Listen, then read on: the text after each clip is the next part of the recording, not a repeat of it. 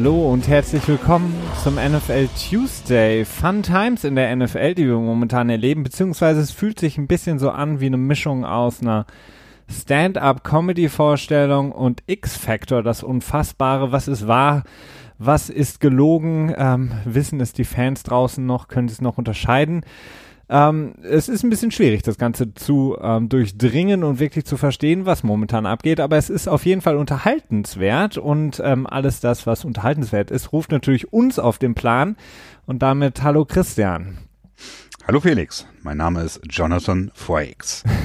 Willkommen bei X-Factor. Die folgende ihr werdet Sendung. nicht glauben, was ihr gleich seht. Ja, am Ende müsst ihr entscheiden, ist die Geschichte wahr oder einfach nur ausgedacht. Ja, also es ist, es ist schwierig, das momentan zu unterscheiden, weil wir haben auf der einen Seite Häuser, die verkauft werden und bald leer stehen am achten Loch des, äh, weiß ich nicht, ähm, Country Club Golfplatzes in Massachusetts. Dann haben wir Helme, die auf einmal zur Diskussion werden. Und wir wissen nicht, was ist richtig, was nicht. Wir haben Quarterbacks, die ähm, Geld fordern und diese Sachen entpuppen sich dann auch als nicht wahr. Wir haben einen Headcoach in Cleveland, der jeden feuern will, der anonym mit der Presse spricht oder generell mit der Presse spricht ähm, und Informationen nach außen trägt. Es ist sehr, sehr schwierig, ähm, das Ganze zu greifen. Lass es uns doch trotzdem versuchen, Christian, denn wir haben ja sonst nichts zu tun. Ähm, das irgendwie aufzudröseln, fangen wir vielleicht an mit der Story natürlich, die momentan oder jetzt in den letzten Tagen die Schlagzeilen dominiert hat und das war die Geschichte um Antonio Brown und seinen etwas in die Jahre gekommenen Helm.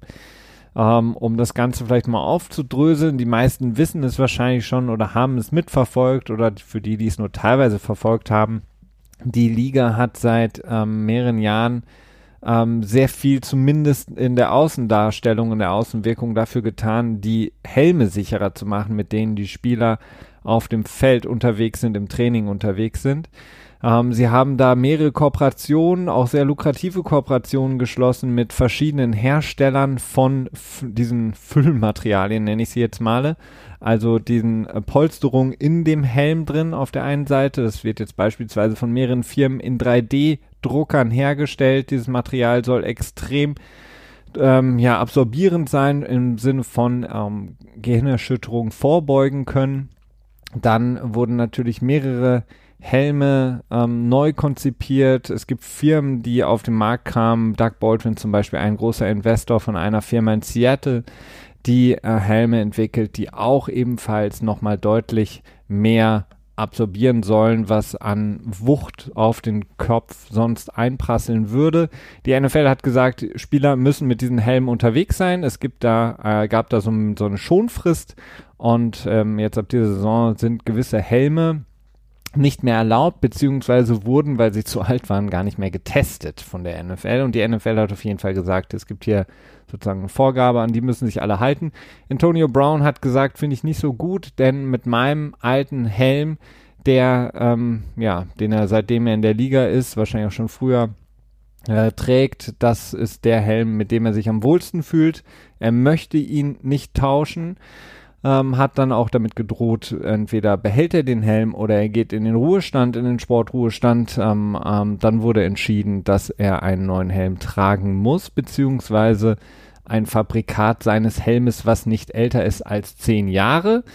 Ähm, da macht er sich jetzt auf die Suche nach und ähm, hat sich dann auch bereit erklärt, wieder zurückzukommen zu den Oakland Raiders, die sehnsüchtig auf ihn gewartet haben. Direkt mal vorweg, falls ihr zufälligerweise im Besitz seid eines Shut Air Advantage Adult Large Helmet, so heißt das Modell, das Antonio Brown bis dato getragen hat oder zumindest jetzt noch weiter tragen wollte. Wenn ihr diesen Helm besitzt, dann äh, überlegt euch doch mal stark mit Antonio Brown in Kontakt zu gehen. Ich weiß nicht so ganz genau, wie das dann am Ende funktionieren soll, ob er sich dann die äh, 1,5 Millionen Direct Messages bei Instagram antut oder nicht, oder ob er die Kommentare scannt, keine Ahnung. Aber schreibt ihn an, denn er bietet irgendwie einiges äh, an. Ich glaube, er hat gesagt, tauscht dagegen einen äh, signierten Helm, den er jetzt tragen müsste beim Raiders Camp. Äh, lässt sich bestimmt auch noch irgendwie ein Season-Ticket oder was auch immer rausholen oder ein bisschen Kohle. Also wenn ihr den zufällig haben solltet, die Chance ist relativ gering, dann ähm, überlegt euch, was ihr damit machen könnt. Ähm, ja, die Geschichte ist extrem skurril, denn ähm, sie wurde halt sehr einseitig berichtet. Ne? Also es kam am, war das am Freitag, wo das rauskam? Ja, irgendwie sowas um den Dreh. Ich glaube, Mike Silver von, von NFL.com, der hatte das, glaube ich, berichtet in so einem 20-Tweet langen Thread bei Twitter, ähm, wo halt sowohl anonyme Spieler quasi sich äußern durften und Coaches, aber halt nur Antonio Brown nicht nach dem, nach dem, äh, nach dem Tweetstorm quasi war Antonio Brown ziemlich aufgebracht darüber, dass er den Helm nicht weiter tragen durfte und es wurde so dargestellt, als wäre jetzt alles ziemlich lächerlich. Für mich hängt das sehr stark damit zusammen, äh, wie Antonio Brown, Antonio Brown ähm, informiert wurde bei der ganzen Geschichte, denn das weiß man nicht. Äh, das sieht man jetzt auch bei der ganzen Berichterstattung im Nachhinein darum. Im Prinzip habe ich, glaube ich, am Samstag das erste Mal davon gelesen, dass Antonio Brown schlussendlich denselben Helm, also dasselbe Modell, weitertragen könnte, wenn er nur einen neueren Helm finden würde. Aber bis heute habe ich, glaube ich, noch Berichte gelesen, in denen das falsch drin stand, sowohl in deutschen als auch in englischen oder amerikanischen äh, Internetseiten beziehungsweise Nachrichtenseiten. Dementsprechend Internetseiten, genau. Dementsprechend alles sehr, sehr weird. Ähm, deswegen bei Antonio Brown geht es natürlich immer direkt darum, dass er viele Sonderwünsche hat und auch bei den Steelers sich ja schon so unnötig aufgeregt hatte, weil er nicht zum Team MVP gewählt wurde, sondern es Juju Smith Schuster war im letzten Jahr und er deswegen dann Woche 17 dann keinen Bock mehr hatte. Alles immer extrem einseitig, ähm, finde ich sehr schwierig es kann gut sein, dass Antonio Brown hohe Ansprüche hat, aber gleichzeitig denke ich mir dann auch, okay, ähm, das hattest du mir auch die Tage gesagt, was wäre, wenn, wenn er ein Quarterback wäre, dann würde man sich nicht darüber aufregen.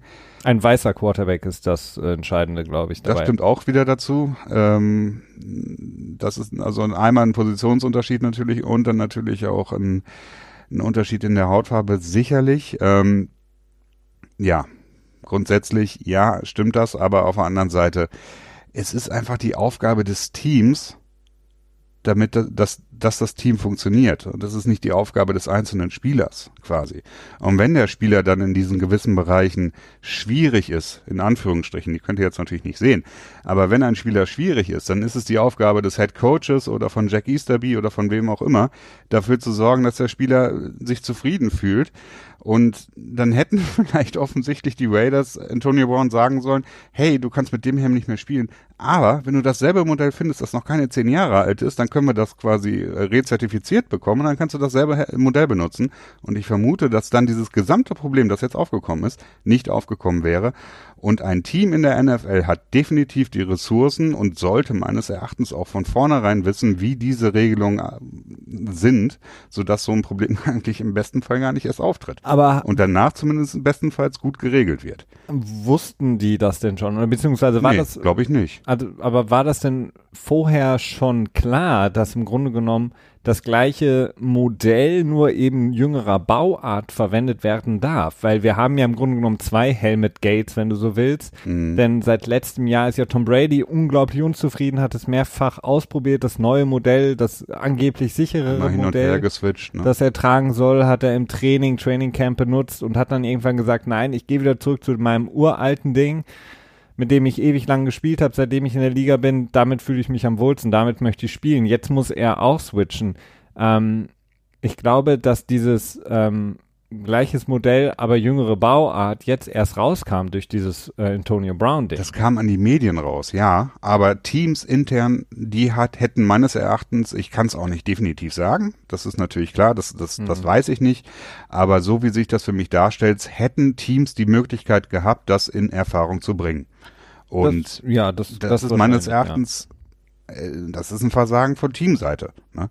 Denn äh, genauso wie du ein Salary Cap, ähm, eine Salary Cap Person haben musst, die in gewissen Spezialfällen Bescheid wissen muss, brauchst du auch jemanden im Team, der einfach in solchen Spitzfindigkeiten, zumindest es vielleicht nicht direkt weiß, aber wenn er merkt oder sie merkt, dass Antonio Brown dann auf einmal Probleme damit hat und deswegen ziemlich angefressen ist, dann gehört es einfach nachgeschaut und äh, geschaut, was es für Möglichkeiten da gibt. Und das wurde offensichtlich nicht getan, denn ich glaube nicht, dass Antonio Brown, wenn er das, das äh, Modell hätte wechseln können, dass er dann so einen Aufriss gemacht hätte. Er hat ja zwischendurch auch gesagt, dass er sich, oder es wurde berichtet, dass er sich darüber aufregen würde, dass sowohl äh, Rogers als auch Brady quasi ihren Helm länger tragen dürften.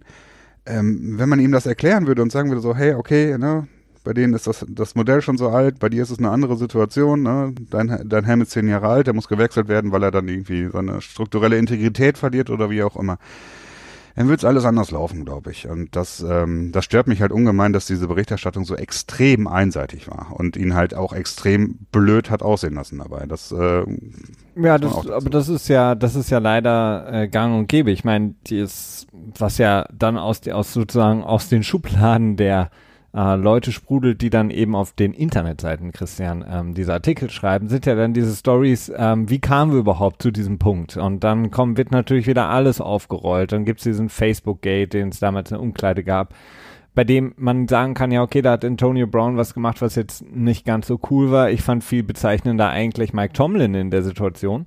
Ähm, dann ähm, diese ganzen Sachen, dass er ähm, für, für die Lockerrooms eben ein Problem sei, dass er ein Problemspieler mhm. sei generell, dass sein Ego größer ist als das des Teams und so. Das sind alles Stories, die im Grunde genommen über Antonio Brown geschrieben werden, aber niemand hat die wirklich, kann die wirklich belegen. Das heißt, es ist im Grunde genommen alles eine Blase, die über Antonio Brown aufgemacht wird, weil es halt gut passt, weil Antonio Brown scheinbar die füttert und weil die Leute sich halt auch keine wirklichen Gedanken dazu machen. Weil bei den Steelers, viele schreiben jetzt über diese ganzen Situationen bei den Steelers, aber ähm, niemand hat im Grunde genommen damals über Big Ben das gleiche geschrieben. Ähm, und mhm. da sieht man halt einfach für mich ganz klar die, die verschiedenen Brillen, die aufgesetzt werden bei Spielern in der NFL, je nachdem, wo kommen sie her, was sind es für Typen, ähm, weiß oder nicht weiß, Quarterback oder nicht Quarterback. Antonio Brown hat bis dato nichts Schlimmes getan in meinen Augen und er ist auch in meinen Augen, und das haben auch die meisten seiner ähm, Teamkollegen auch niemals anders dargestellt, kein Problem für irgendeinen Lockerroom in der NFL. Das hat aber jetzt natürlich super gut gepasst mit diesem Helm. Ähm, mein Problem bei der ganzen Sache ist einfach, ähm, dass Antonio Brown vielleicht das auch einigermaßen gewusst hat, aber sich halt auch in einer gewissen Form absichern wollte. Ähm, denn sein Helm ist, glaube ich, ja sogar zwölf Jahre alt ähm, und wurde einfach nicht mehr evaluiert in dem neuen Evaluierungsverfahren der NFL, ähm, das die Helme quasi einstuft nach, nach Sicherheits ähm, sozusagen Plaketten. Und ähm, er wollte, glaube ich, damit einfach das nochmal zum Thema machen für sich. Und er hat ja zumindest einen validen Punkt, äh, denn er sagt, niemand kann sagen, dass ein Helm kein CTI nachher ähm, bei mir herv also dass das das verhindern könnte. Ähm, Sowieso kein Helm. Genau. ähm, warum soll ich jetzt den Helm wechseln, wenn das der für mich am komfortabelste Helm ist, mit dem ich mich am besten fühle, ähm, was mit Sicherheit ja. auch ein Grund sein kann, äh, wie man dann nachher Football spielt. Ähm, das mag nicht unbedingt richtig sein. Und ich will jetzt auch auf keinen Fall sagen, dass ein alter Helm genauso sicher oder unsicher ist wie ein neuer, bestimmt nicht, aber ähm, dadurch, dass man nicht beweisen kann, dass der neueste, das neueste Modell, ähm, das die NFL als den sichersten Helm deklariert, ihn wirklich vor Spätfolgen schützen kann, mehr als dass es sein alter Helm tut. Das heißt, es gibt da im Grunde genommen berechtigten Zweifel, ob es überhaupt Sinn macht, ähm, den Spielern das vorzuschreiben. Weil ähm, das Problem ist halt, die NFL windet sich im Grunde genommen aus jeglicher späterer Klage heraus, indem sie irgendwelche ähm, Sachen aufstellt, wie jetzt zum Beispiel diese Helme. Ähm, aber niemand kann wirklich sagen, dass keine Spätfolgen entstehen, wenn du immer schön den aktuellsten, neuesten, neueste Fabrikat des Helmes trägst, das die NFL vorschreibt. Ähm, und Antonio Brown macht einfach nur das, was in der Situation relativ clever ist mit seinen Anwälten, denn er behält es sich vor in dem Moment, dass er später vielleicht klagen kann oder noch trauriger eigentlich, vielleicht seine, spä seine Familie später, seine äh, Kinder etc., denn ähm, CTI wirklich nachweisen kann man ja leider erst, wenn die Person verstorben ist. Ähm, aber er hat da zumindest einen validen Grund mit seinen ähm, Anwälten gefunden, den ich äh, recht schlüssig finde.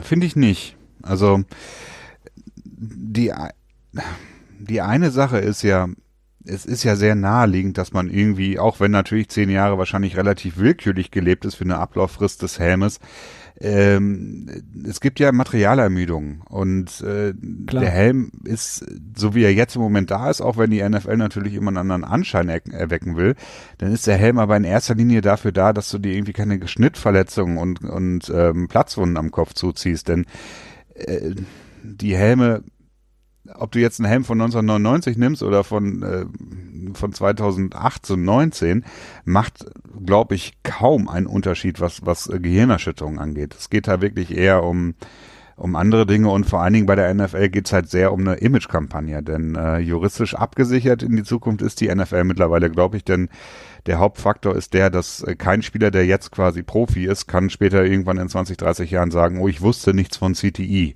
Und ich glaube, das ist der, der Knackpunkt für, ähm, für zukünftige Klagen Weswegen dieses Settlement, was die NFL abgeschlossen hat vor fünf, sechs, sieben mm, Jahren. Da bin ich mir nicht so ganz sicher, weil die NFL. Ja, ich meine, ich hätte das mal gelesen, dass, das, dass die NFL, was das angeht, jetzt mittlerweile ziemlich safe ist. Denn Aber das Problem ist ja, sie ähm, proklamieren ja mit den Helmen und vor allen Dingen auch mit den relativ, was ich sagte, lukrativen äh, ähm, äh, Connections, die sie geschlossen haben mit den anderen Firmen, dass diese Helme das Risiko verringern könnten.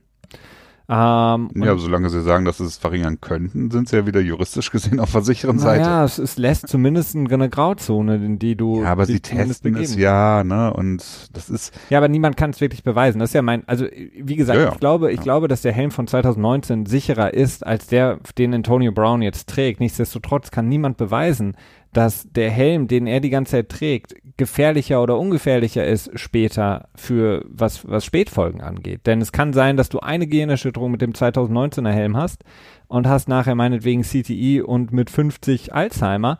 Es kann aber auch sein, dass du ähm, 15 Gehirnerschütterungen mit dem uralten Helm hast und am Ende keine einzige Spätfolge hast. Das ist ja das Problem. Du kannst es ja. nicht nachweisen und du kannst es auch nicht beweisen und du kannst nicht jetzt sagen, was besser sein wird in der Zukunft. Das bleibt halt. Ähm, das stimmt, ja. Aber was jetzt Liabilities der NFL angeht, glaube ich nicht, dass, dass, dass Brown da irgendwelche Chancen wird haben können, denn ähm, äh, die Helme werden ja quasi in Association mit der NFLPA äh, getestet. Ne? Das ist ja quasi, und die NFLPA handelt ja im Interesse von Antonio Brown, dementsprechend dann auch, und dementsprechend hat Antonio Brown seine Handlungsmacht an die NFLPA äh, übertragen und die hat für ihn entschieden, dass er seine, dass er sich mit den Findings der NFLPA und der NFL, irgendwie NOSCAI oder so, wie diese Vereinigung hieß, die die da gegründet haben, und die Helme testet, dann äh, zufriedenstellt ne? und sie akzeptiert. Ja, aber er hält sich, er hält sich zwei Sachen offen. Einerseits, ähm, falls er an Spätfolgen leiden würde und seine Angehörigen oder er selber, beziehungsweise er seine Angehörigen dann klagen würden, ähm, haben sie ein Argument, denn die NFL könnte ja sagen, ja, er hat sich damals gegen den neuen Helm entschieden, hat nicht den alten mitgenommen. Durch dieses Settlement kann er jetzt zumindest sagen, ey, ihr habt das aber approved.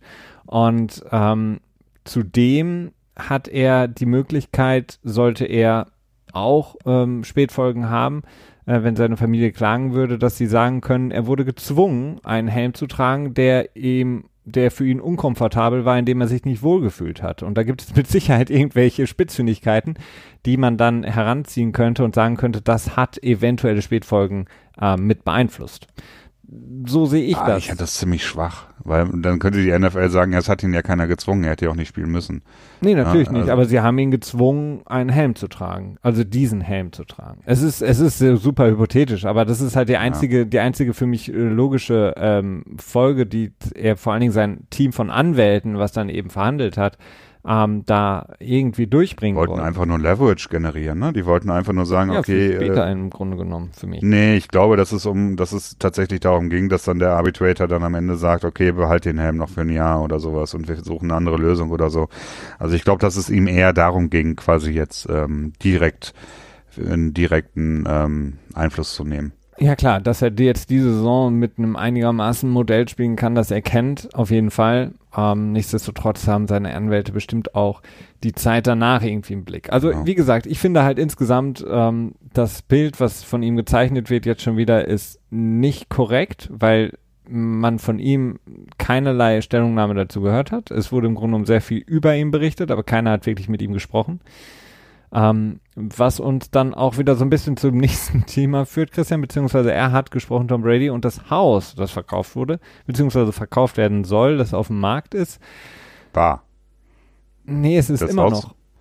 Nee, es ist wieder runtergenommen worden von der Internetseite. Ja, von der Internetseite, aber es, man kann es trotzdem noch erwerben, habe ich gelesen. Also man kann Ja, quasi, gut, ja. also es ist, Hey, Tom Brady hat das auch angedeutet, ne? Er hat gesagt, so ein, so ein Haus verkauft, gerade wenn es halt nicht ganz so günstiges ist, wie meins ist, hat er irgendwie so ein bisschen herumschlawinert, äh, 38,5 Millionen, glaube ich, oder 39,5 Millionen, äh, dauert seine Zeit, sagte er, ne? das hat jetzt, wir hatten es letzte Woche angesprochen, die Spekulation nach oben getrieben.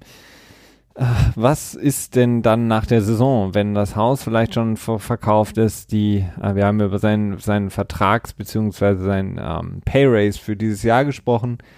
Ist es danach Schluss? Könnte er vielleicht auch woanders hingehen oder würde er dann quasi seiner Familie endlich die Zeit schenken, die sie ja von ihm sehnlichst einfordern, offensichtlich? Ähm, das ist jetzt die Frage in dieser ganzen Situation. Was macht Tom Brady? Er, Tom Brady hat gesagt, er kann sich A, immer noch vorstellen, bis 45 zu spielen. Er hat ein super Verhältnis mit ähm, Robert Kraft, ähm, Jonathan. Warum auch Belichick. ähm, Bill Belichick natürlich und dem Team. Nichtsdestotrotz sagt er aber auch wieder jedes Mal, äh, ähm, dass er natürlich die Zeit nicht zurückholen kann, die er jetzt quasi ver naja, seiner Familie nicht widmen konnte in den ganzen Footballjahren und die muss er ja vielleicht irgendwie auch mal versuchen wieder zurückzuholen. Es ist sehr schwierig. Ähm,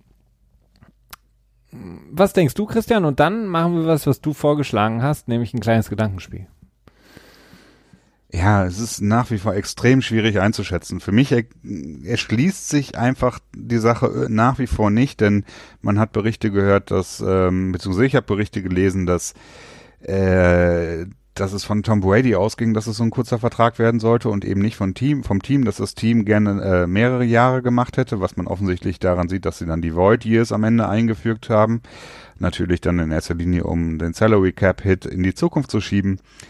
Äh, für mich äh, ist kein ersichtlicher Grund, warum Tom Brady nicht quasi, äh, wenn er noch länger bei den Patriots bleiben will, äh, erstmal so einen kurzen Vertrag angeht. Das ist für mich schwer zu ersehen, auch die speziell die Bedingung, dass es keinen Franchise Tag im nächsten Jahr geben wird und auch keinen Transition Tag, macht es irgendwie äh, ja einfach weird, denn das sind eigentlich alles Dinge, die man, die nur dann Sinn ergeben, wenn man weg will. Ne? Ja. Äh, sie können auch vielleicht in anderen Belangen Sinn ergeben, aber die haben wir bis jetzt noch nicht wirklich präsentiert bekommen, sodass halt extrem viel Raum für äh, Spekulation übrig bleibt. Und dann hast du etwas aufgeworfen, Christian, ähm, ein kleines sozusagen Gedankenspiel, und zwar die Möglichkeit des Tausches von zwei etwas in die Jahre gekommenen Quarterbacks, Drew Brees und Tom Brady. Ja, ich, ich weiß gar nicht mehr genau, in welchem Zusammenhang mir diese Idee gekommen ist. Ähm, aber es gibt halt schon einige Parallelen. Beide sind ähm, in ihrem letzten Zehntel ihrer Karriere oder so, ich weiß nicht genau. Auf jeden Fall ähm, im letzten Stück, das kann man, glaube ich, ohne Probleme sagen. Ich glaube, Brees ist äh, 39 Jahre alt, 40 sogar schon, hey.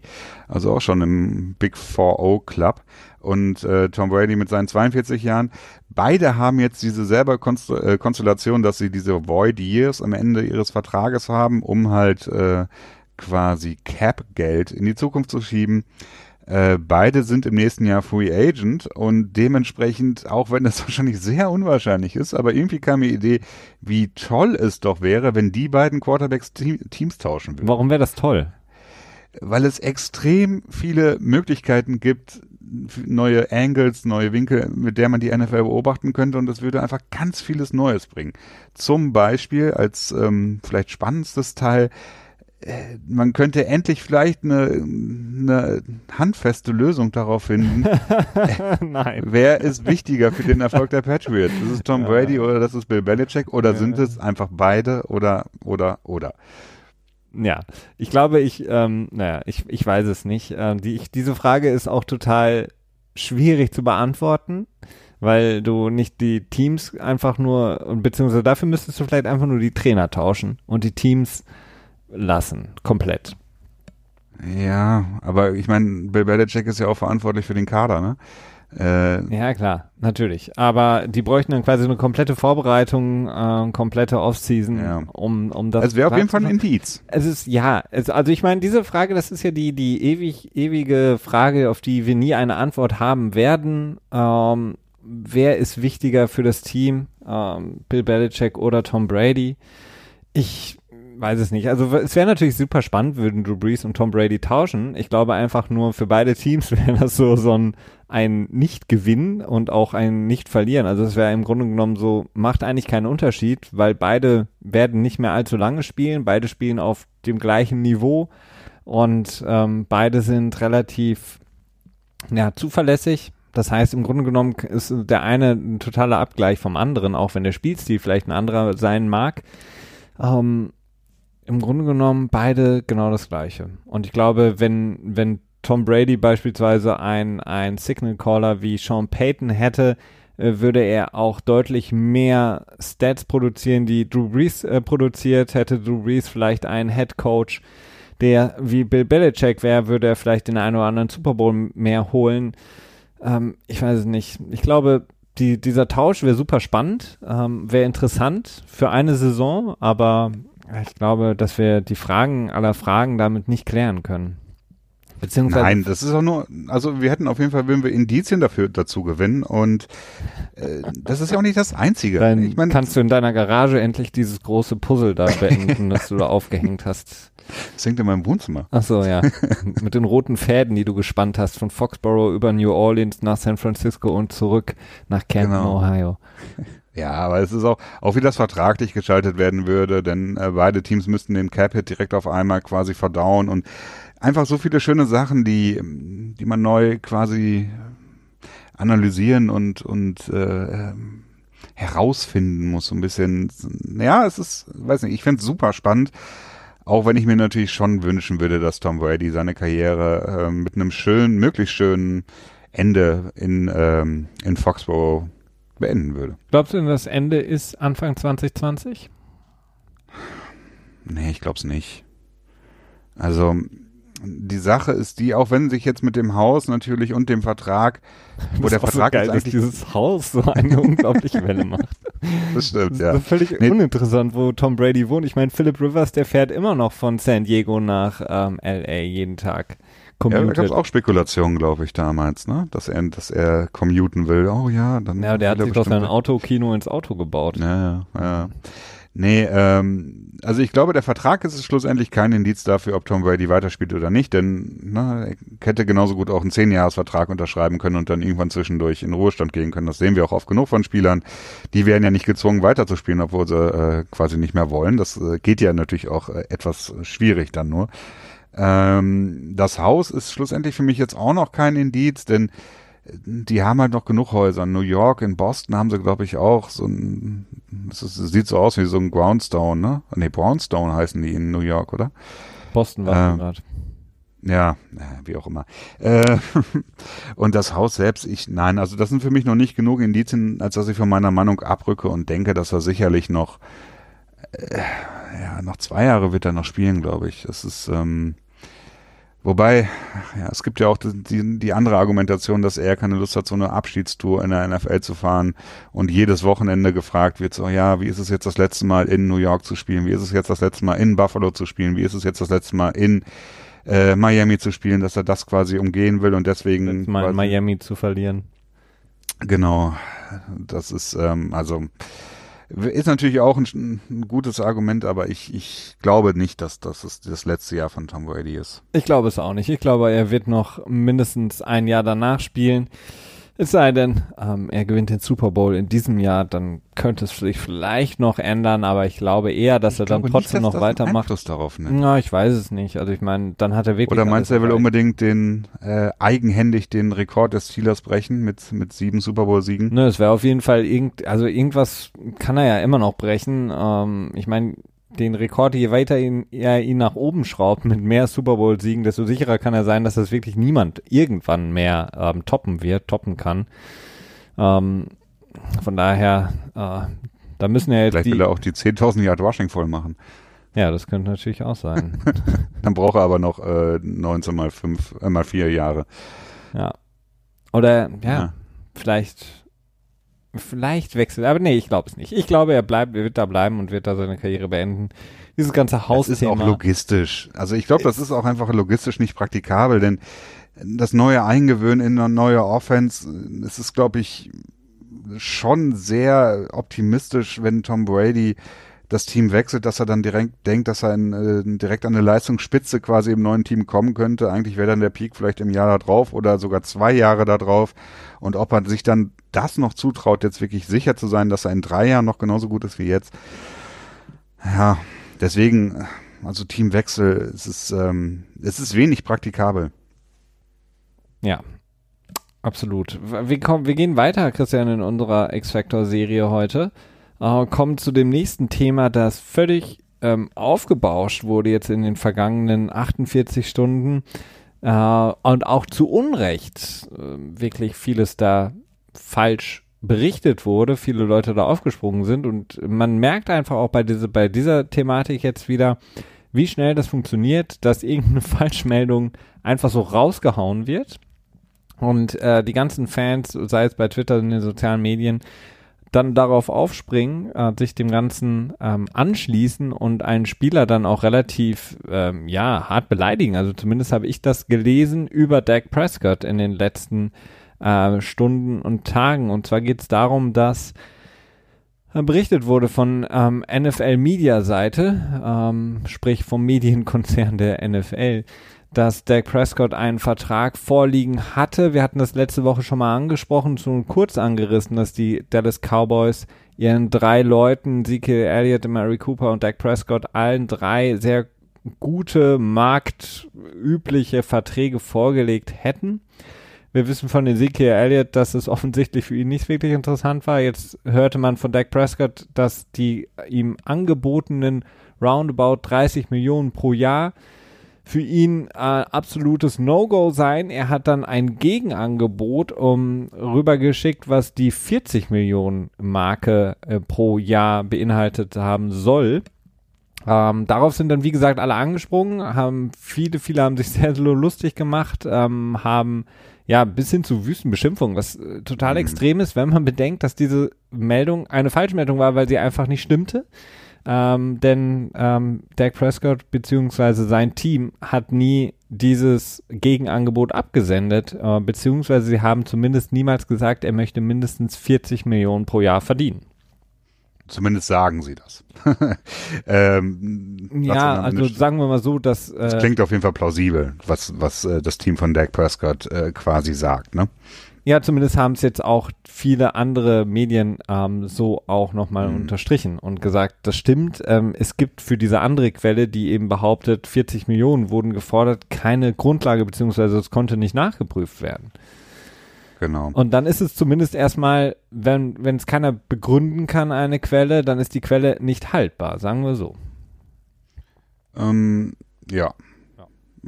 Ja, ja, ja, ja, ja, ja. Ja, ähm, ja problematisch dabei ist, dass sich um diese 30 Millionen, 40 Millionen pro Jahr so viel Wind dreht. Denn es ist völlig irrelevant, wie viel, also nein, natürlich nicht. Das ist auch wieder falsch gesagt, Entschuldigung.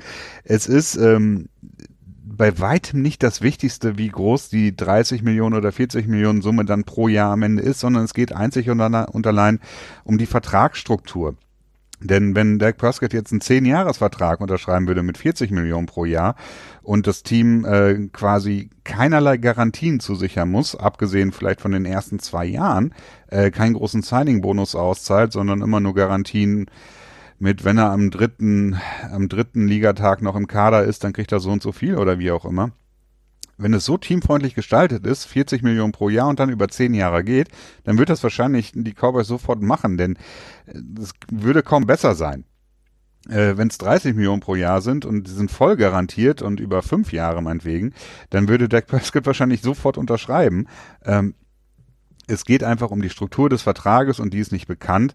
Äh, man hört jetzt einiges, dass äh, Dak Prescott so auf 34 Millionen pro Jahr hinaus will klingt für mich am Ende auch nicht unrealistisch. Also er würde sich dann äh, bei Ben Roethlisberger ansiedeln, knapp unter Russell Wilson.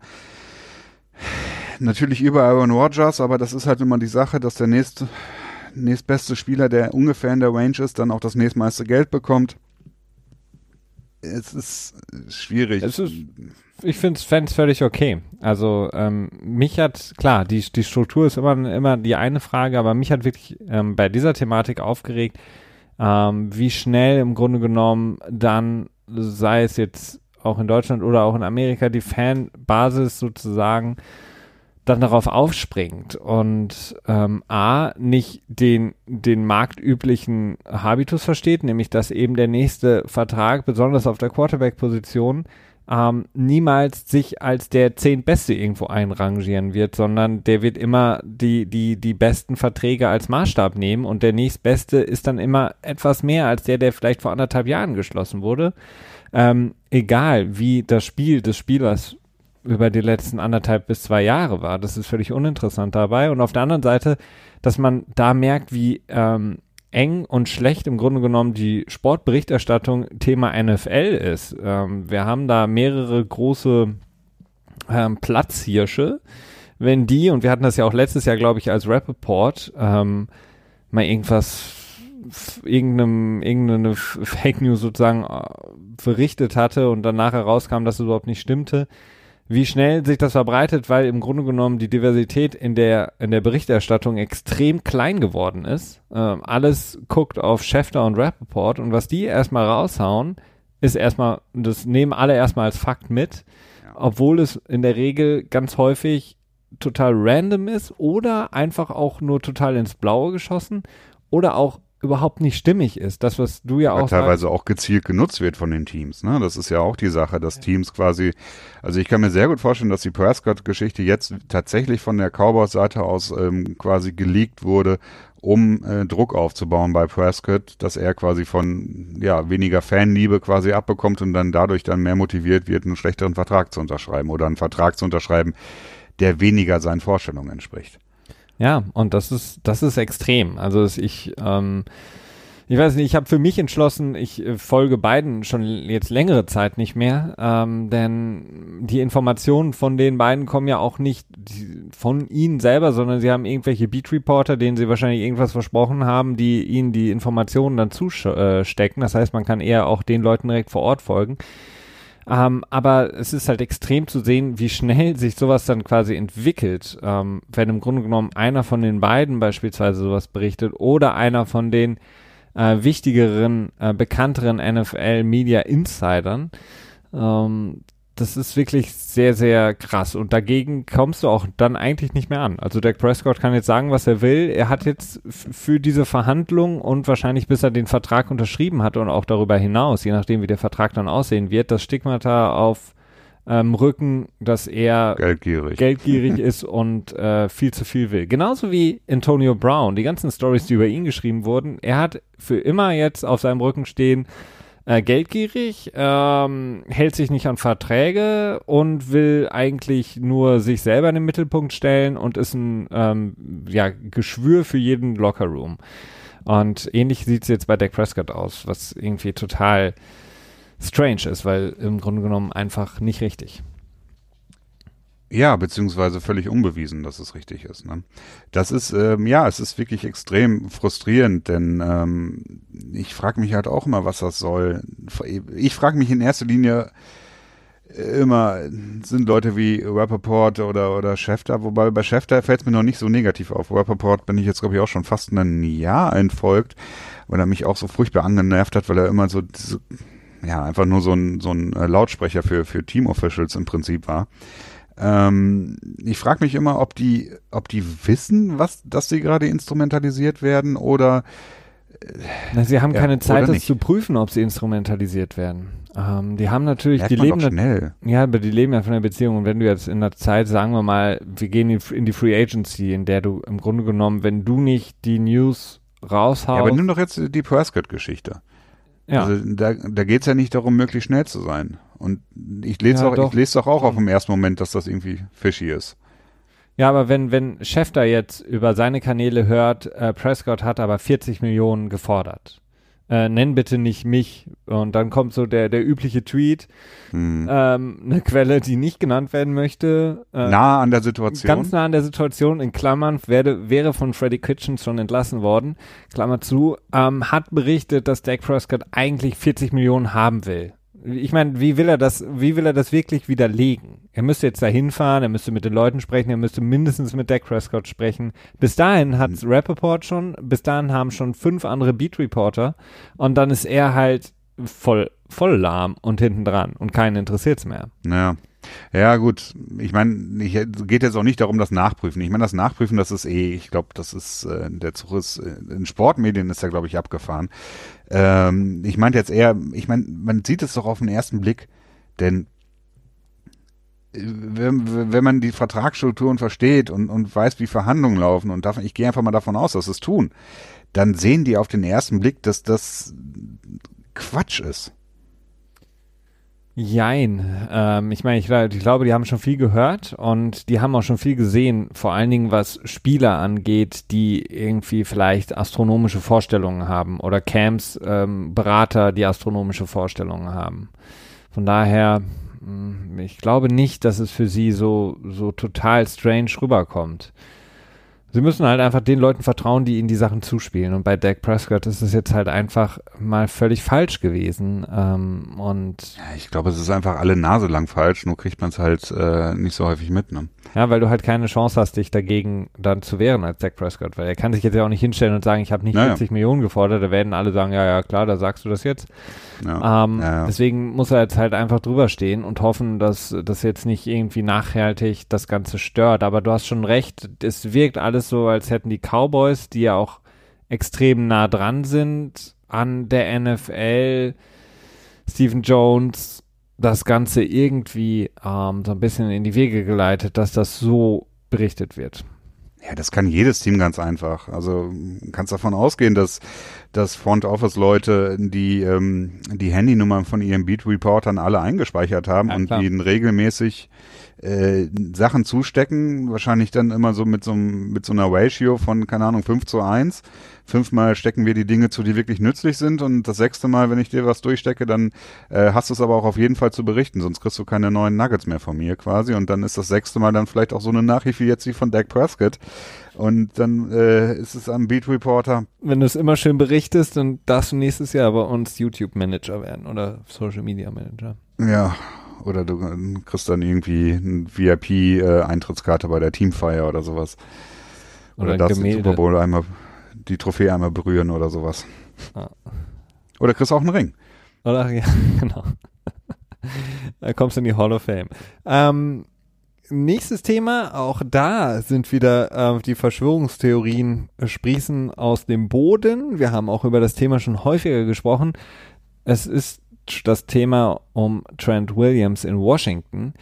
Um, ähm, da gab es jetzt neue Berichte, dass Washington ähm, definitiv alle Trade Offerings, die von anderen Teams kommen, sprich andere Teams sind wohl sehr, sehr gewillt für Trent Williams zu, zu traden, den Left Tackle der ja momentan noch im, wenn man so möchte, ja, Streik sich befindet, beziehungsweise einfach nicht sich dem Team momentan anschließen möchte aus guten Gründen. Ähm, Washington hat jetzt aber kategorisch gesagt, nö, wir hören uns die gar nicht erst an, kommt für uns nicht in Frage. Ähm, eher gehen wir den harten Weg und wir haben ihn weiter im Team, aber er ist nicht Teil des Teams. Und wir würden ihn dann ja sozusagen feinen, indem wir ihm einfach seine Game-Checks nicht auszahlen. Ähm, ich glaube, um die 10 Millionen wären das dann, die Williams verlieren würde. Ähm, äh, sehr, sehr strange. Also offensichtlich gibt es den Boden für Verhandlungen, aber Washington sagt einfach kategorisch nö. Ja, das ist das, was im Prinzip offiziell geäußert wird von Washingtons Seite aus. Hm, das ist aber meines Erachtens eher eine Verhandlungstaktik. Also es ist, ach ja, es ist halt schwierig zu sagen. Vielleicht rechnet sich Washington tatsächlich noch Chancen aus, dass er zurückkommt. Das kann ja durchaus sein. Ich glaube, das tun sie, ja. Ähm, und entweder sind sie da illusorisch oder oder durchaus pragmatisch. Das ist halt wirklich schwer abzuschätzen, denn alles, was wir von Trent Williams mitbekommen, ist, dass er unbedingt da raus will. Und tja, äh, ja, das, das, das ist halt schwierig, das Verhalten von Washington einzuschätzen, denn ja, vielleicht wollen sie einfach nur den Preis hochtreiben, ne? Vielleicht haben schon Teams angerufen und gesagt so, ja, was hältst du denn von so einem bedingungshaften Siebtrunden-Pick. Ich finde Nein, ich richtig gut. Du, lass uns doch morgen nochmal telefonieren. Ich bin gerade auf dem Sprung. Aber ähm, dann gerne nochmal. Ähm, was wolltest du anbieten nochmal gestern? Sechs Runden Pick? Nee, einen siebten. Ah ja. Und äh, nächstes Jahr, ne? Nee, 2021. Ah, okay. 2025. Aber auch nur, wenn es äh, Heiligabend äh, äh, 30 Grad im Schatten sind. In Miami. Alaska. Ähm, ja, es ist auf jeden Fall strange. Also es würde mich mal Snyder nicht wundern. Ähm, ich glaube, dass sie diesen harten Kurs, den sie einschlagen möchten, ähm, à la Woody Johnson damals, durchziehen möchten und zeigen möchten, wir machen unser Business. Trent Williams hat sich dran zu halten, sonst ähm, ja, kriegt er seine 10 Millionen nicht. Damit können wir ihn schon locken. Ach, so ein bisschen ähm, diesen, diesen Weg sehe ich da, wird, wird ihnen nicht unbedingt helfen. Ähm, das Beste wäre für sie, wenn sie Trent Williams jetzt abgeben für ähm, vor allen Dingen ja auch einiges an Draftkapital, was sie für ihn bekommen können. Denn er ist, wie gesagt, ein sehr, sehr guter Left Tackle, trotz der, der Verletzung, die er hatte und vor allen Dingen ähm, brauchen momentan einige Teams Verstärkung auf dieser Position, die vielleicht die wichtigste. Left Tackles sind immer gefragt. Ja. Also die, ähm, ja, immer wenn guter, immer wenn mittelmäßiger bis guter auf den Markt kommt, dann kann der eigentlich schon sicher sein, dass er äh, wieder der höchstbezahlte ever aller Zeiten und sowieso ist. Und ähm, dementsprechend muss ich sagen, wundert es mich auch so ein bisschen, dass da so nicht mehr durchsickert, was, dass irgendwelche Teams quasi da sind und Angebote machen und dass man da noch nicht so viel hört. Vielleicht ist einfach die Nachfrage wirklich sehr gering. Hm. Was, Also, ja. Weiter zu beobachten. weiter zu beobachten. Was wir ähm, nicht mehr beobachten, sondern berichten können, ist, äh, dass Duke Johnson das Team gewechselt hat, der ja äh, definitiv äh, von den Browns auch weg wollte und auch einen Trade gefordert hatte. Wir haben überhaupt nichts mitbekommen, denn Freddie Kitchens neue neues Mantra, dass er jeden feuert, der was durchsickern lässt, hat offensichtlich schon Einzug gehalten in Cleveland, denn auf einmal kam äh, die Nachricht, dass die Texans ähm, glaube ich, für einen Conditional 2020 Viertrunden-Pick Duke Johnson geholt haben. Die Texans, die, wir hatten auch darüber schon vor ein paar Wochen berichtet, ja ihre Probleme auch auf der Running Back Position hatten, beziehungsweise was die Tiefe im Kader angeht, äh, können jetzt mit Duke Johnson auf jeden Fall ähm, planen, haben ihn an Bord, was unglaublich wichtig ist. Ähm, denn wie gesagt, die Texans brauchen ihn dringend und in äh, Cleveland wurde er so ein bisschen, ähm, naja, derjenige, der verzichtbar geworden war. Äh, traurigerweise nicht auch zuletzt durch natürlich auch Kareem Hunt, der dann dahin gekommen ist, trotz der ähm, Suspension, die er noch hat, die acht Spiele Sperre. Äh, nichtsdestotrotz äh, ein bisschen zu crowded sozusagen, das Running Back Roster. Genau.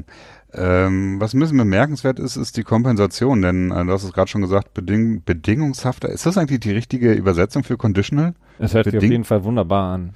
Bedingungshafter. Bedingungshafter ist, glaube ich, kein deutsches Wort. Bedingter Viertrunden-Pick vielleicht? Hm.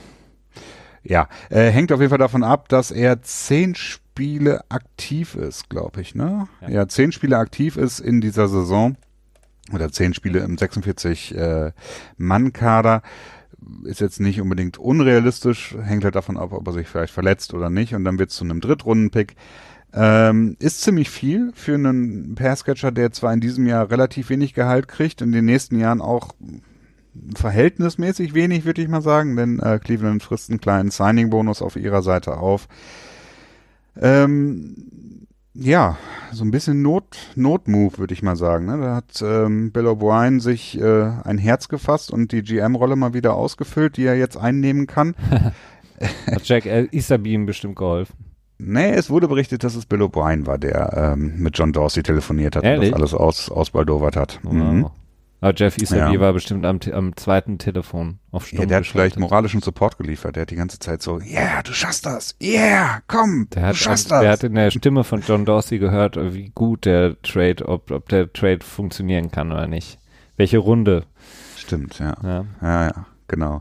Und Ja, Da, ähm, da hat er das irgendwie wahrscheinlich gemanagt. Aber Spaß beiseite. Ähm, für Duke Johnson, Johnson, sorry, ist es auf jeden Fall gut, der natürlich in, in Cleveland sich selbst auch so ein bisschen in eine Position gebracht hatte, die nicht ganz so angenehm mehr war für ihn, dadurch, dass er ja schon vor langer Zeit den Trade gefordert hatte.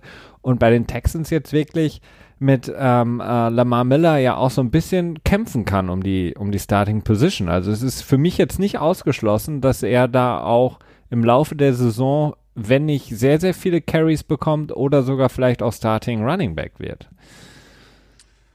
Mm, ja, ich weiß es nicht. Also für mich äh, sehe ich, ich sehe ihn doch eher als Pass-Catching ähm, Back, der durchaus auch laufen kann, aber das ist, glaube ich, nicht seine Forte. Verstehst du, was ich meine?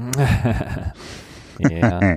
ja, okay, Flachwitz. Ähm, das glaube ich eher nicht. Ich glaube, die werden äh, einfach eher den, den klassischen Split zwischen Workhouse Back und, und Satellite Back dann quasi haben. Aber wer weiß, ja, unmöglich ist es sicherlich nicht. Äh, insgesamt gefällt mir der Move für die Texans, die schon sich als, als Contender sehen und gerne durchstarten würden in diesem Jahr oder jetzt endlich mal durchstarten würden und nicht wieder dann zwangsläufig am Ende an den Patriots in den Playoffs scheitern. Ähm, ja, was sie dafür abgeben, ist natürlich nicht ohne, ne? Also ein Drittrunden-Pick, das ist auf, das ist auf jeden Fall überbezahlt. Nee, meinst du? Ja. Ich weiß. Also wenn es ein Drittrunden-Pick wird, finde ich schon, ja. Ja, sei Das ist ein Running Back, Felix. ja, stimmt. Entschuldigung, Christian, ja, du hast ja vollkommen recht, Running Backs. Ähm, warten wir noch ein paar Jahre, dann sieht das wieder ja alles ganz anders aus. Dann sind Running Backs wieder die neuen Wide Receiver, so ungefähr. So wie es damals war. Oder die neuen Quarterbacks. Oder das. Ground and Pound. Red ähm, Ryan hat äh, fünf Head-Coaching-Positionen gleichzeitig. ähm, dann noch eine Sache, die auch die Cleveland Browns ähm, betrifft, und zwar ihr Wide Receiver, der ja, dritte Wide Receiver zumindest ähm, zu dem Zeitpunkt, Antonio Callaway, wurde gesperrt für ähm, Substance Abuse ähm, für, ich glaube, vier Spiele, ne? Genau. Um, ähm, wir hatten auch darüber, über Antonio Callaway natürlich schon ähm, vor, vor, nee, doch letztes Jahr natürlich berichtet ähm, seine Zeit aus dem College heraus, alles auch nicht ganz so easy.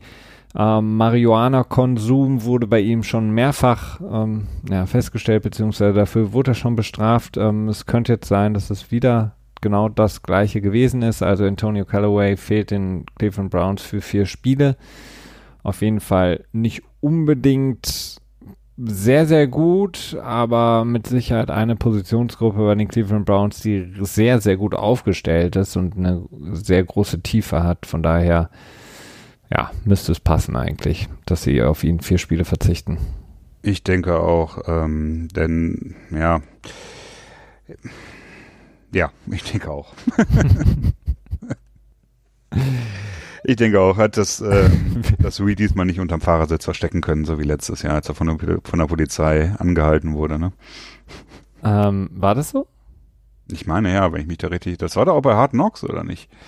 Ist das nicht auch wieder so, hey Mann, wir haben dir vertraut. Ach, wir ja, haben stimmt. dir ja, genau. vertraut. Genau. Wir haben dir vertraut. Und, das, und genau das ist das Problem, was war das Problem bei Hugh Jackson, dass ganz diese ganzen Stories rausgekommen sind. Das wäre bei Freddy ja. Kitchens nicht passiert. Wahrscheinlich haben wir deswegen in der aktuellen Hard Knocks Folge, also aktuell in Anführungsstrichen von letzter Woche, äh, auch nicht so viel von ähm, von AB gesehen, denn äh, ich denke da könnte mir vorstellen, dass äh, Gruden als alter Hase da etwas vorsichtiger ist mit mit seiner äh, finalen Entscheidung, die er hat bei Dingen, die auf Hard Knocks laufen und eben halt auch nicht. Ja, vor allen Dingen, es ist halt auch einfach äh, Gruden kommt halt ja im Grunde genommen schon mehr aus dem Fernsehbusiness als aus dem Sportbusiness. Ähm, denn er hat in den letzten Jahren deutlich mehr Erfahrung sammeln können als alle Head Coaches zusammen vorher, die bei Hard Knocks aufgetreten sind. Und von daher ist er im Grunde genommen Medien ähm, alter Hase, was, was sowas angeht. Und von daher wirkte zumindest die erste Folge, ich lasse mich gerne überraschen von den weiteren Folgen äh, von Hard Knocks, wirkten relativ langweilig, weil man ja Gruden halt schon so kennt. Er ist genauso wie damals bei ESPN oder in seinem komischen Quarterback-Camp, wo er dann irgendwelche jungen Rookies anschreit und äh, Spider-2Y Banana ähm, an die Tafel malen lässt. Das heißt, da kam jetzt nichts Neues, was das angeht, weil er war im Grunde genommen so wie im Fernsehen oder auf YouTube oder wo auch immer er seine ähm, Auftritte hatte. Und ähm, ich schätze mal, so wird es weiterlaufen. Ähm, wir haben über Wide Receiver gesprochen, Christian, da müssen wir auf jeden Fall auch noch Jermaine Curse mit ins Boot holen. Denn ähm, er hat sich wohl das linke Knie gebrochen, nee, linke Bein gebrochen äh, in dem Preseason-Spiel. Bein. Mhm. Im Preseason-Spiel gegen die New England Patriots. Ähm, Jermaine Curse, der zu dem Receiving Core der Detroit Lions gehört, das ja auch gar nicht so schlecht aussieht insgesamt mit Galladay. Ähm, dann haben sie Marvin Jones und natürlich jetzt auch Danny Amendola. Aber Jermaine Curse auf jeden Fall als Veteran da jetzt fehlen wird, denn er wird 2019 komplett verpassen, so wie es aussieht. Genau, das scheint der Fall zu sein. Also es ist, das ist auch, ich meine, wir könnten jetzt nochmal über die Preseason reden und soll sie verkürzt werden, soll sie abgeschafft werden oder nicht. Äh, ich glaube, da sind sich mittlerweile sehr, sehr viele Menschen einig, dass die Preseason doch durchaus gerne auf zwei, zwei Spiele reduziert werden könnte. Ein Spiel für die Rookies und ein Spiel für die äh, Veteranen, die dann quasi den letzten Rost abschütteln können. Ähm, ist nämlich immer sehr tragisch, wenn man halt äh, Veteranen sieht, die dann ihren, ihre Saison vorzeitig beenden können. Äh, anders finde ich das immer bei, bei undrafted Rookie Free Agents, die höchstwahrscheinlich nicht einen Roster-Spot bekommen. Da, äh, da tut es mir immer leid um die Verletzung, die sie erfahren. Aber auf der anderen Seite denke ich mir auch so, okay, dafür haben sie dann aber wenigstens zumindest einen Teil ihres Gehaltes garantiert für dieses Jahr. Ja. Wenn du verstehst, wo ich herkomme. Ich verstehe, ja, ich verstehe absolut, wo du herkommst. Ähm, der Kicker von den Baltimore Ravens, der jetzt getradet wurde, kommt ursprünglich aus Norwegen. Ähm, deswegen weiß ich auch nicht, ob ich seinen Namen richtig ausspreche. Ich äh, versuche es einfach mal. Kare oder Carrie Wedwick äh, oder Wedwick äh, wurde jetzt zu den Vikings getradet. Die Vikings sind also jetzt im Super Bowl or Bust Modus, indem sie einen 5-Runden-Pick für den Kicker rüberschieben nach Baltimore.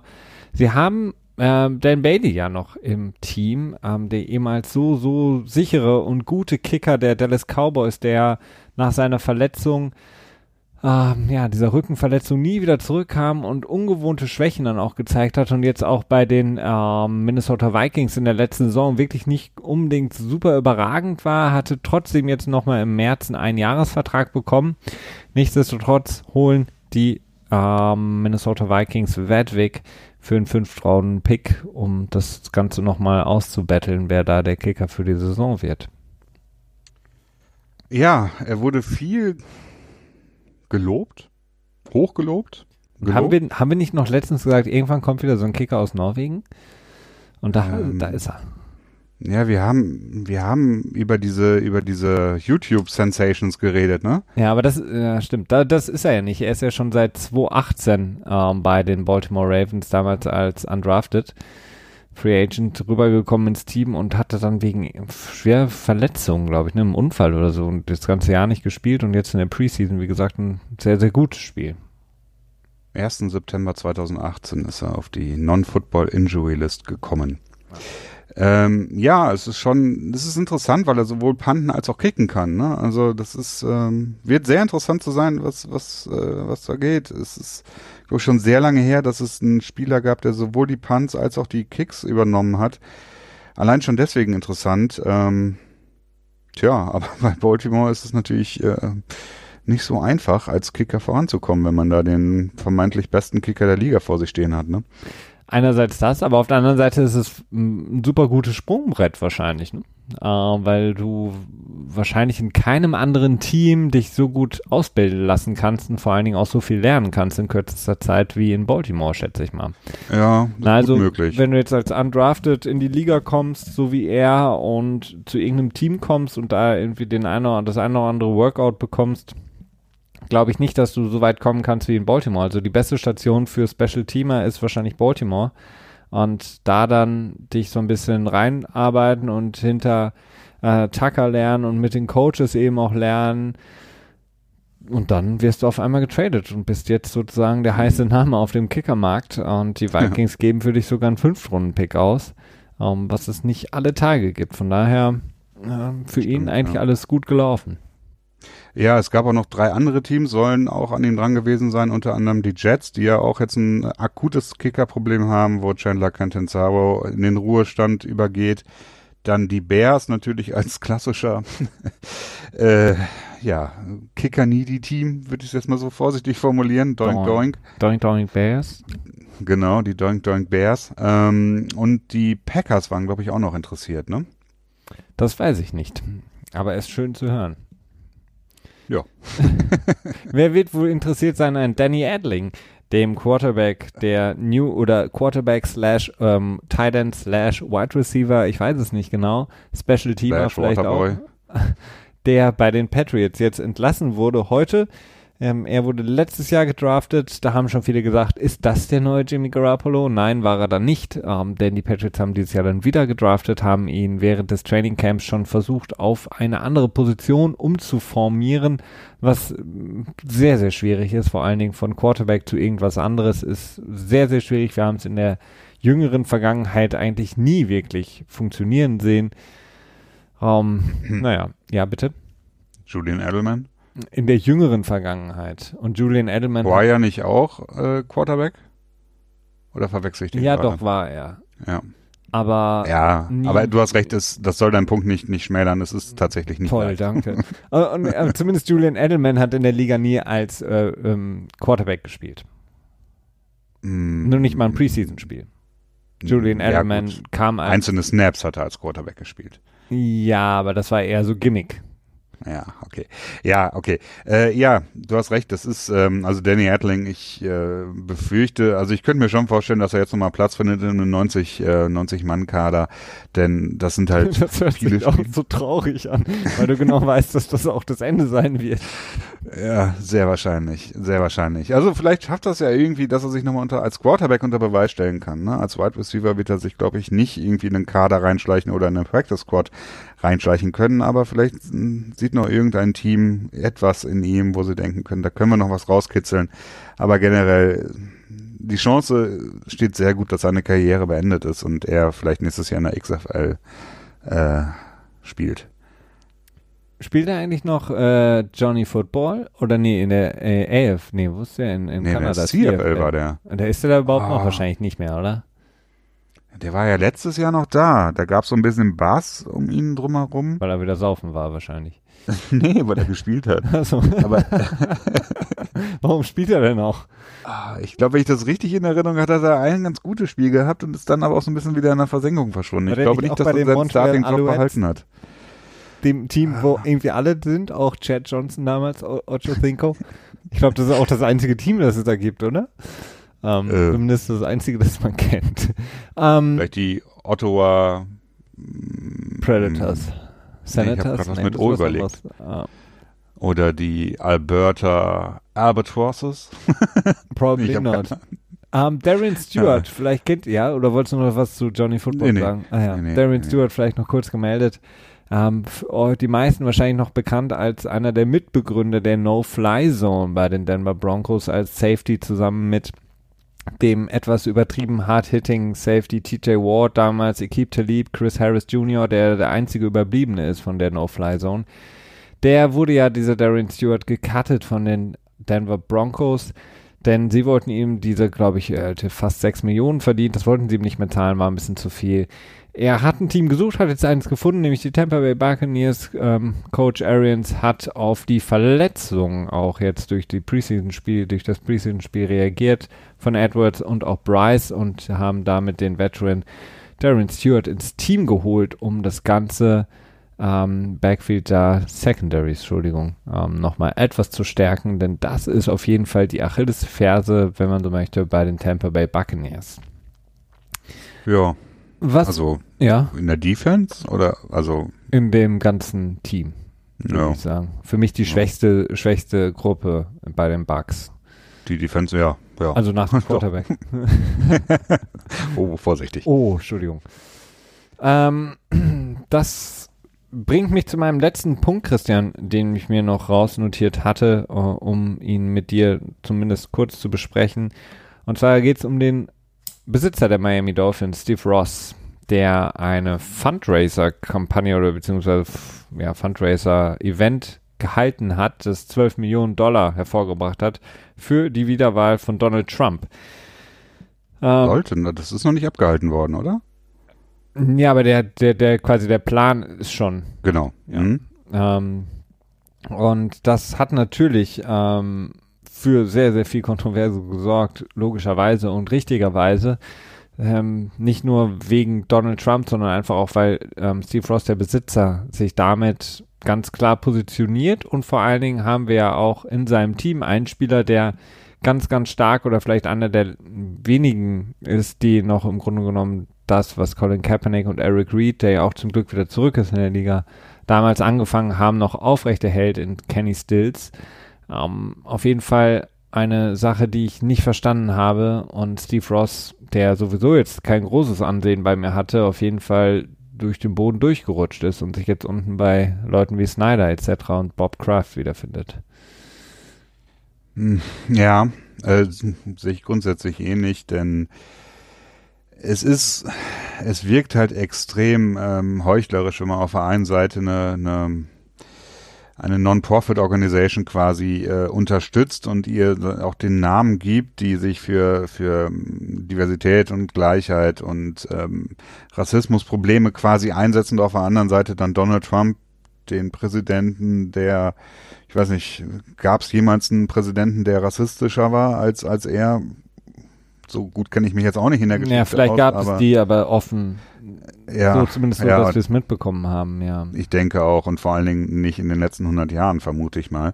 Ähm, dann für so eine Person quasi Geldmittel einzutreiben, damit er dann besser in die Wiederwahl reingehen kann, ist wahrscheinlich in diesen Milliardärskreisen relativ trivial, denn es ist halt extrem üblich, dass Milliardäre für beide Parteien quasi Geld spenden. Also es kommt sehr häufig vor, dass für die eine Seite irgendwie 12 Millionen gespendet wird, für die andere Seite dann, für die Demokraten dann dementsprechend 10 Millionen.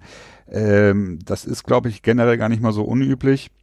Ich vermute auch durch diese ganze Erstaunung, die, äh, die Ross gezeigt hat, dass er sehr verwundert darüber war, dass viele andere seiner Team, äh, Teambesitzer-Kollegen ähnliche Dinge getan haben und dort nicht so eine Art, so eine Art von Shitstorm entstanden ist. Ähm, aber generell meines Erachtens völlig zu Recht, denn die, ja, also dieser Präsident ist meines Erachtens nicht für eine Person tragbar, die sich auch nur ansatzweise äh, gegen Rassismus stellen möchte. Das ist, glaube ich, relativ leicht festzustellen. Und da kann er noch so sagen, ja, ich kenne ihn seit 40 Jahren und wir sind befreundet und wir haben zwar unterschiedliche Meinungen oder wir unterscheiden uns in einigen Einschätzungen, bla bla bla, aber haben in anderen äh, Übereinstimmungen oder so. Das ist, das ist dann am Ende auch Opportunismus, Opportunismus, der Rassismus unterstützt und das ist für mich nicht okay. Und dementsprechend bin ich da sehr zufrieden, dass, ähm, dass Kenny Stills da auch, wenn er ja auch seine vielleicht etwas stärkere Position, aber nicht super starke Position und seine Plattform weiter nutzt. Definitiv, ähm, denn klar, Ross kann natürlich sagen, und das machen die anderen Besitzer ja auch. Wir haben erst vor kurzem wieder dieses eine Bild, ich weiß gar nicht, bei irgendeinem Empfang war das, saßen an Donald Trumps Tisch Robert Kraft und äh, Stan Kroenke, mhm. der Besitzer der LA Rams. Das heißt, die sind natürlich alle in diesem Kreis mit drin und äh, schütteln sich gerne die Hände. Ähm, die andere Sache ist halt einfach, die Fundraiser-Kampagne laufen zu lassen. Und vor allen Dingen, das muss man auch sagen, man kann davon ausgehen, dass so wie das amerikanische System funktioniert, dass eben alles größtenteils durch Spenden finanziert wird, dass sie ihn alle irgendwie gesponsert haben. Aber jetzt bei der Wiederwahl, das derart öffentlich zu machen, vor allen Dingen bei der Wiederwahl, nachdem man gemerkt hat, was alles passiert ist durch diesen Präsidenten, das dann zu machen, ist für mich halt auch, ja, total nicht nachvollziehbar und schrecklich und ähm, Kenny Stills tut gut daran, das Ganze dann weiterzuführen und Steve Ross sollte sich vielleicht nicht so viel aufregen, sondern einfach nur hoffen, dass er schnell für ihn Gras drüber wächst und der nächste Besitzer sich irgendwie ins Fettnäpfchen setzt oder Christian, der nächste Front Office Mitarbeiter in Arizona. ja, der ähm, setzt sich in seinen bequemen Wagen denn äh, sein Handy war aus und er konnte kein Uber mehr bestellen, deswegen musste er betrunken Auto fahren. Wer denn? für, ähm, alle, die's, für alle, die es vielleicht nicht mitbekommen haben. Nein, es war nicht wieder Steve Keim, sondern ich habe den Namen vergessen. Ich, ich schaue gerade. Ähm, ähm, ähm, Executive Vice President und COO Ron Minega. Ah ja. Äh, Miniger? Miniger? Mein Gear? Mind Gear. Ich habe keine Ahnung. Mein Gar. Mein Gar. Ja, who cares? Also COO Ja, okay. von den Arizona Cardinals. Ja, äh, eigentlich nicht so wichtig, denn ähm, ja, er ist halt mehr in der organisatorischen Seite und nicht in der in der Football-Personnel-Seite aktiv. Aber insofern interessant, denn äh, Steve Keim hat es ja im letzten Jahr geschafft, äh, sich auch äh, betrunken am Steuer erwischen zu lassen und wurde dafür dann, glaube ich, für fünf Spiele gesperrt von der Teamseite aus und nicht mehr offiziell von der NFL. Ähm, es ist für mich extrem schwer ja, zu tolerieren, nachzuvollziehen und auch zu entschuldigen, wenn Menschen, die in so privilegierten Situationen sind, die ähm, sich einfach ein Uber bestellen können oder wahrscheinlich sogar Teamautos haben. Also es ist, es ist, die Cardinals werden mit Sicherheit Limos irgendwie rumfahren haben, permanent mit Fahrern, die irgendwelche Spieler in Not oder so abholen würden, damit sie eben nicht betrunken Auto fahren. Äh, das wird er sicherlich auch nutzen hätte können. Und, So wie äh, Michael Floyd oder wer? ja, so ungefähr. Schade aber auch. Also Freddy Kitchen Ja. hat den rausgeworfen. Das ist mit John Dorsey auch so abgesprochen. Das ist okay. Ja. Ja. Ja, dann. So viel dazu. Ähm, wir hoffen, wir konnten euch alle mysteriösen Bande, die so momentan in der NFL unterwegs sind, irgendwie aufdröseln in unserem kurzen X-Factor slash NFL Tuesday von dieser Woche. Wir danken auf jeden Fall, wünschen eine wunderschöne restliche Woche. Bis zum nächsten Dienstag beim NFL Tuesday. Macht's gut. Bis dann. Ciao.